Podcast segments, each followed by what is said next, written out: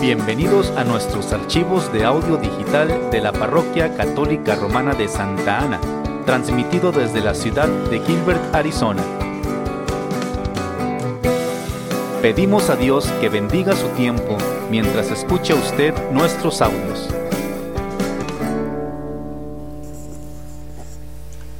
Feliz Navidad a todos. Gloria a Dios. Gusto de verlos aquí reunidos en esta, esta gran festividad.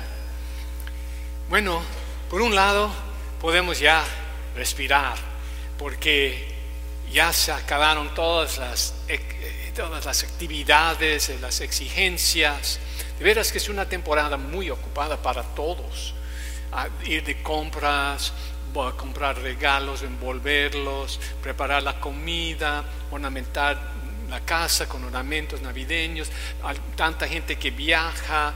De veras es una mucha actividad durante este tiempo. Pero ya que llegamos al día, ya que estamos en el mero día, es bueno reflexionar un poquito por qué estamos haciendo todo esto.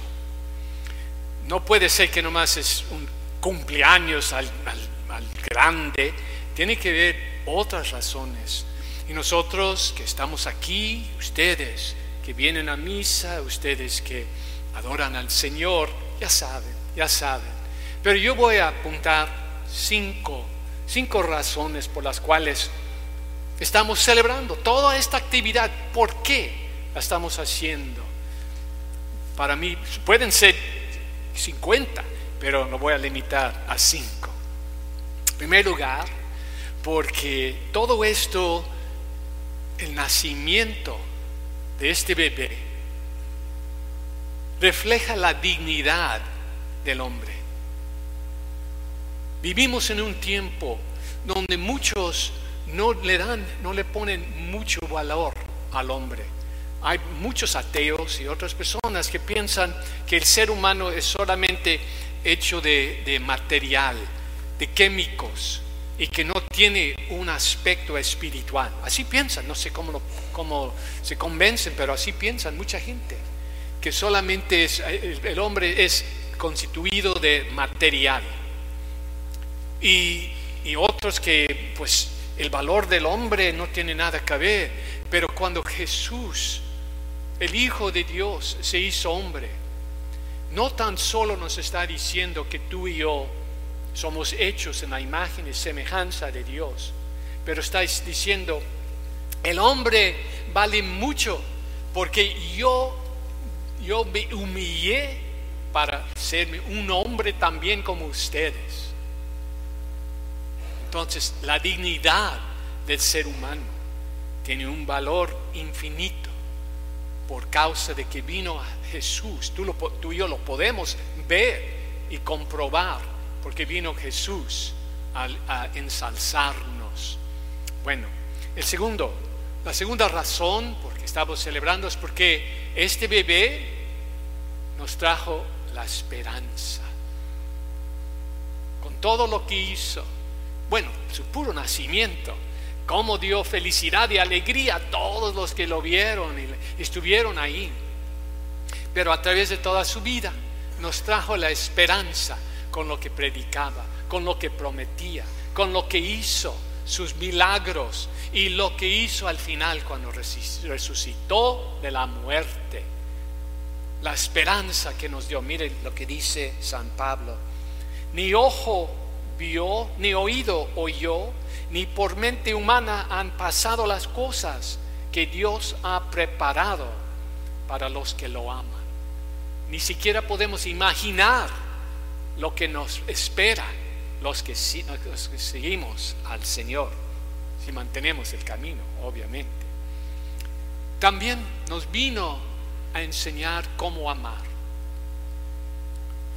Esa es la cosa que tenemos en común con todo mundo, donde quiera que viven, cualquier religión que tengan, cualquier raza, cualquier nacionalidad, los seres humanos tenemos esto en común deseamos amar y ser amados.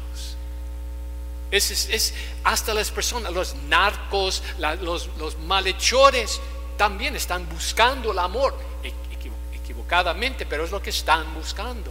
Todos estamos buscando el amor. Y Jesús vino a enseñarnos dónde lo podemos encontrar. En unión con Él, a través del Espíritu Santo. Es lo que nos dio Jesús. Por eso vino este niño para enseñarnos que la ley consiste en dos aspectos. Amar a Dios y amar al prójimo. Y con eso cumplimos el, deber y la necesidad del ser humano. Con eso experimentamos el cumplimiento de nuestro propósito aquí en el mundo. Número cuatro, que Dios cumple con sus promesas. Ya que es casi por todo el adviento lo he estado repitiendo, pero esta vez lo vemos, porque Dios Padre ha prometido a través de los profetas y el Antiguo Testamento que iba a enviar a su Hijo único, el Salvador, el Mesías. Hay más de 50 profecías precisas, precisas, hablando de Jesús, que imposible que los cumpliera todos nomás por casualidad, que Jesús es exactamente el cumplimiento de todas las profecías que vinieron por los siglos antes de que Él llegara. Entonces Dios nos está demostrando, cuando hace una promesa, cumple, cumple. Y por último, lo que Dios nos dice en enviarnos a su Hijo Jesús es que nos está invitando a ser partes de su familia.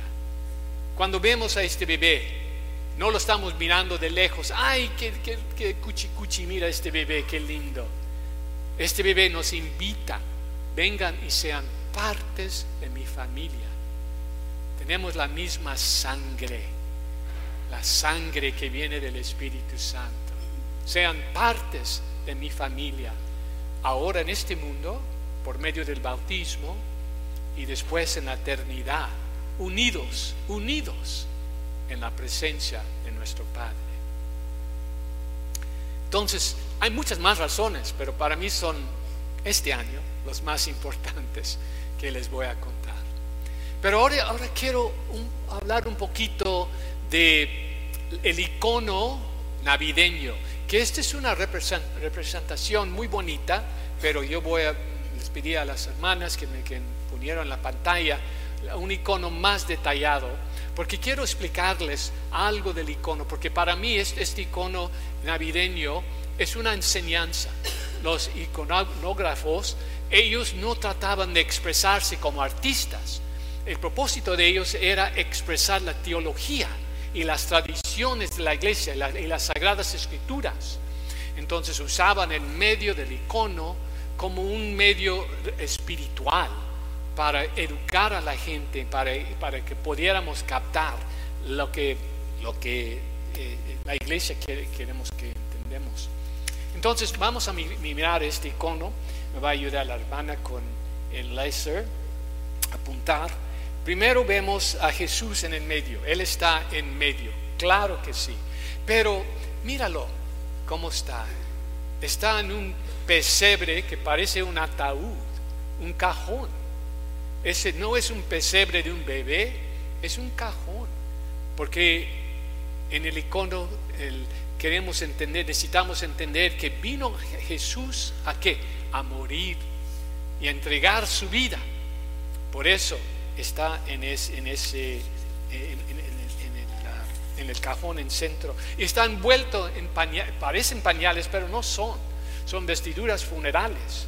Son las vestiduras en que envuelven las personas antes de enterarlos. Otra vez nos está enseñando que Él viene a entregar su vida. Y mira cómo sale de la cueva. La cueva está oscura y eso representa el pecado y la confusión.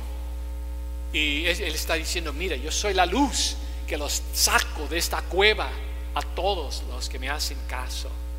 Ese es nuestro Señor Jesús. Vamos a ver abajo, vamos a ver a San José. Ah, bueno, un detalle más, regresa por favor. un detalle más y voy a regresar a esto. Mira, María es el, único icono que yo conozco que María no está fijándose en Jesús, no está mirando a Jesús, está mirando a otra cosa. Ahorita se lo explico. Ahora, por favor, sigue hermano. Y este, en el rincón aquí en abajo, en el, en el rincón de abajo, vemos a San José. Míralo, está triste y tiene dudas, no sabe. Y ese es el demonio que está tratando de convencerle que ese hijo que nació no fue del Espíritu Santo, que quizás fue de otra, otra persona, y tratando de meterle las dudas a San José. Y también, también San José tratando de entender, ¿será posible que este hijo de mi esposa es el hijo de Dios? Entonces, esa es la tentación de San José. Y vamos a regresar a la Virgen, porque esto, en este momento, la razón por la cual no, no está mirando a Jesús, ella está mirando a San José, a consolarlo, asegurarlo que ella fue, concibió del Espíritu Santo. Mira qué, qué rico es este icono y tiene tantos detalles. Ahora vamos a ver a los ángeles, los ángeles que vienen a proclamar. Ellos tienen dos papeles, de, proclamar y anunciar que viene el Mesías y también de adorarlo y glorificarlo. Ahí están los ángeles glorificando a nuestro Señor. Y también el ángel del otro lado está anunciando a los pastores que vengan a adorarlo. Eso es lo que ellos están haciendo. También vemos a los reyes magos que vienen de visita, vienen a visitar al Señor y a traer sus regalos. Esto es el siguiente, la siguiente pantalla, por favor. Los reyes magos. Oh, ahí está. No.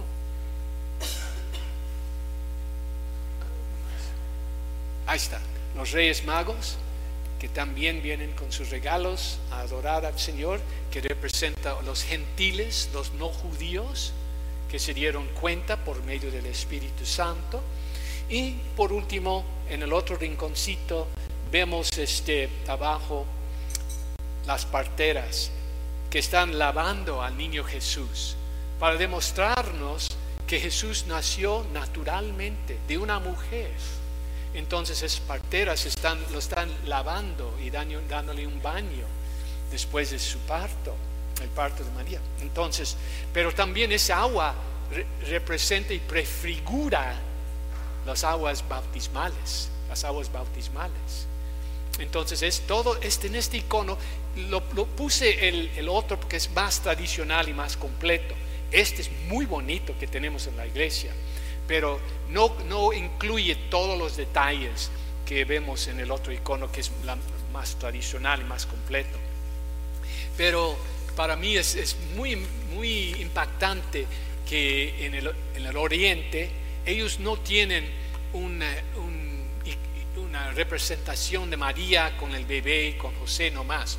Ese es el icono que usan en, universalmente entre todas las iglesias del Oriente, ah, que representa y refleja y nos explica todos esos detalles que estamos celebrando hoy en este día llegó el Mesías. Gracias a Dios.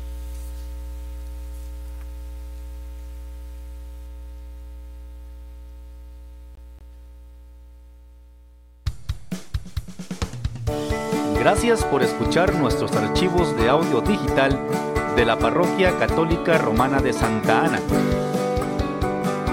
Para más archivos de audio, puede usted visitar nuestra página web